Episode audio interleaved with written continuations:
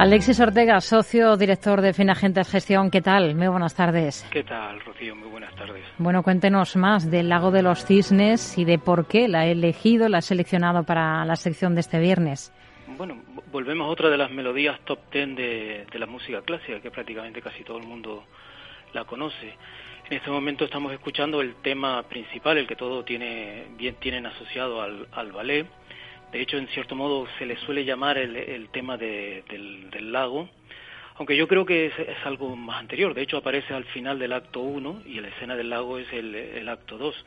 Yo muchas veces lo quiero interpretar como una especie de anhelo, anhelo, destino o visión del personaje protagonista, que es el príncipe Siegfriedo, y que en el segundo acto, cuando llega al lago y ve a la, a la princesa Odette, se ha convertido otra vez en mujer después de haber sido un cisne, pues de alguna manera se liga su, su anhelo o su visión con, con, el lago. Quizás por eso el tema tiene esa función de ligar al personaje del cisne blanco con el, con el objetivo de, del príncipe Cifrido. Yo creo que el, tema fundamental de la obra es eh, la capacidad que tenemos para confundir la realidad con minúscula con respecto a la realidad con mayúscula. Muchas veces pensamos que que la realidad que vemos es, eh, es, la real, pero en el fondo no es más que una apariencia y un engaño de la realidad. De hecho, en el tercer acto, cuando el príncipe Sigfrido confunde a Odile, la hija del mago Rothbard, el que ha embrujado a Odette, eh, con, con, con Odette, pues eh, de alguna manera nos viene a decir que el príncipe Cifrido está confundiendo la realidad con mayúscula, que es la princesa Odette, con la realidad con minúscula, que es el, cisne negro, Odile. Son personajes completamente distintos. Uno va vestido de blanco, otro va vestido de negro. El pas de douce del, del segundo acto con respecto al tercer acto son completamente distintos en, en términos de más romántico y otro mucho más técnico, en la actitud de la propia bailarina. Sin embargo, el gran pecado de Cifrido es que confunde al cisne negro con el cisne blanco, siendo prácticamente completamente opuesto. Y quizás por eso viene ahí la tragedia de Cifrido eh, eh, en, el final de, de esta obra. Yo creo que de alguna manera nosotros acabamos por eso vamos a decir, adulterando nuestros objetivos, nuestros anhelos eh, a lo largo de nuestra vida y aceptando una realidad que en el fondo que está muy lejos de lo que realmente es la realidad o lo que nosotros en principio queríamos. Ese es el gran problema de Sigfrido. Y ahí está un poquito la fe, ¿no? El mercado eh, lleva ya semanas pensando en ese pivot. en la FED insistiendo, es casi como un mantra, en que seguiría siendo contundente y parece que al final da da su brazo a torcer, ¿no? Sí, lo único que pasa es que la, Reserva Federal de alguna manera ya estaba avisando de que el, ritmo de subidas iba a ser algo menor y por lo tanto de alguna manera el tema del pivot, que en el fondo descansa sobre tres, tres elementos. Uno es el ritmo de subida de tipo de interés, hasta dónde se va a llegar y algo muy importante, cuándo empezaremos a bajar los tipos de interés. La verdad es que el mercado estaba muy empeñado en, en el tema del ritmo y ya la Reserva Federal había avanzado de que el ritmo se iba a reducir que, quizás donde el mercado se está equivocando y está viendo otra realidad es que eh, a donde el objetivo de llegada de los fondos federales es quizás mucho más alto. Hay Bullard en este momento habla del 5 o el 7%, es una barbaridad cuando ahora todo el mundo prácticamente está pensando que como mucho llegará al 5%, él lo pone casi como, como mínimo y desde luego el mercado está planteándose la idea de que a lo largo de 2023 empezará a bajar tipo de interés. Usted ve los, los futuros a tres meses de diciembre del 2022 y del 2023 son prácticamente, están hablando de que van a estar por debajo a finales del 23 porque por de, los niveles que vamos a tener en diciembre del 22, con lo cual ya están anticipando una bajada de tipo. Y la Reserva Federal yo creo que está planteándose la idea de que vamos a llegar más lejos y la bajada a lo mejor habrá que trasladarla al 2024. Sin embargo, el mercado sigue empeñado en una situación en la que eh, eso no será así. Ya veremos quién gana. Hmm. ¿Y cuál es la realidad en Europa ahora mismo, Alexis? Porque estamos conociendo unos datos en esta última semana eh, que quizás puedan darnos la sensación de cierto optimismo, ¿no? Eh, datos de PMI, hoy mismo datos en, en Alemania, un dato de PIB que al final repunta un poquito más de lo que se había adelantado. Eh, pasa con la confianza también, aunque sigue siendo negativa. Em, bueno, va mejorando poco a poco.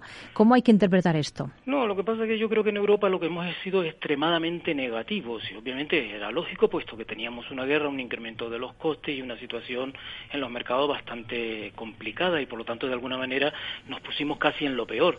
No hemos mejorado, pero realmente lo que nos estamos encontrando es una situación que por lo menos no, no va más allá de los peores escenarios que nosotros nos estábamos planteando y hay un cierto grado de, de optimismo en ese sentido, quizás por por dónde pensábamos que íbamos a estar y dónde realmente estamos, pero eso no significa que estemos mejor o que la situación vaya a estar resuelta. De hecho, todavía tenemos una guerra que de alguna manera va a significar costes energéticos todavía muy altos, unas empresas que están cada vez siendo menos competitivas y eso en, el medio plazo significará un cambio estructural, porque yo creo que el, el gran problema digamos que la ODIL que en estos momentos tenemos es que el mercado sigue pensando que desde el 2008 y desde la pandemia vamos a volver otra vez a, a una situación de tranquilidad, que esto prácticamente no es nada. Ya, ya lo vimos cuando pensamos que la inflación era transitoria, luego cuando la recesión iba a ser, no iba a haber recesión, luego que iba a haber una recesión como muy pequeña, y la verdad es que hay una cierta tendencia a pensar que todo es temporal y muy rápido, cuando yo creo que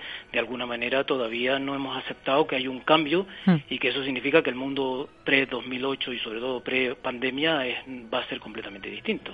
¿Y en China? Ahí, eh, ¿cuál es la realidad? El anhelo de, apertura en el gigante asiático sí que se está convirtiendo en todo un espejismo.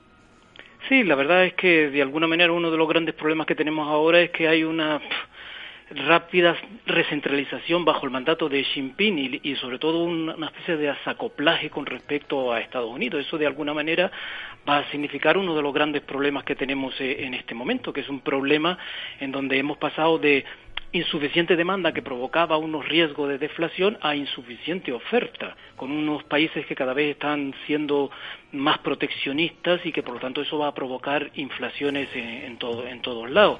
Y luego el gran problema de los casos de COVID en China, que sigue empeñada en mantener una política de COVID cero que es excesiva y que de alguna manera está dañando a su actividad económica. Ya veremos las previsiones que se puedan mantener de China para los próximos años. Las religiones, como las luciérnagas, necesitan de la oscuridad para brillar. Schopenhauer.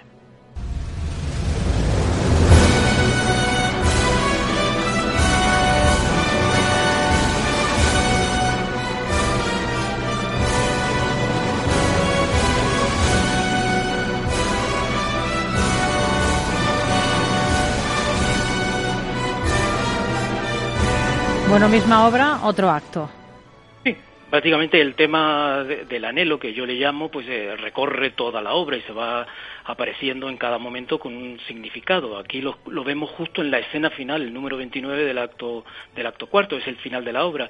Y aquí es importante porque la obra tiene varios finales, es decir, hay un final feliz en donde Sifrido de alguna manera logra romper el maleficio y de alguna manera derrotar a Rothbard y por lo tanto se restituye su error del tercer acto y vence por fin a la realidad y, reconoce otra vez la realidad, pero hay otro mucho peor que sencillamente que ah, últimamente está siendo bastante habitual en la en el año pasado en la versión que se puso en el liceo de este ballet pues prácticamente ah, eh, entraba en este en este final que era el error de Sifrido es tan grave que obviamente no hay solución debe padecer y debe quedarse en las tinieblas de la realidad con minúsculas, nunca verá la realidad. Odile, de alguna manera, eh, ha vencido y Odette tiene que seguir siendo todavía un cisne. Aunque de todas maneras también hay uno intermedio que me gusta a veces resaltarlo, que Odette y, y Cifrido se inmolan lanzándose al lago. Ellos mueren, pero de alguna manera eso permite salvar un poco, la, salvar un poco o romper el maleficio de, de Rothbard.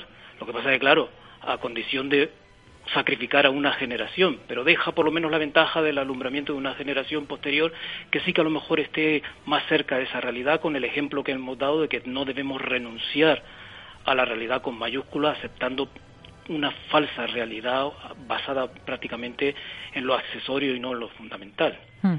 Pues veremos eh, cuál es el, el, final, en este caso que nos ocupa. Alexis Ortega, socio director de Finagentes Gestión.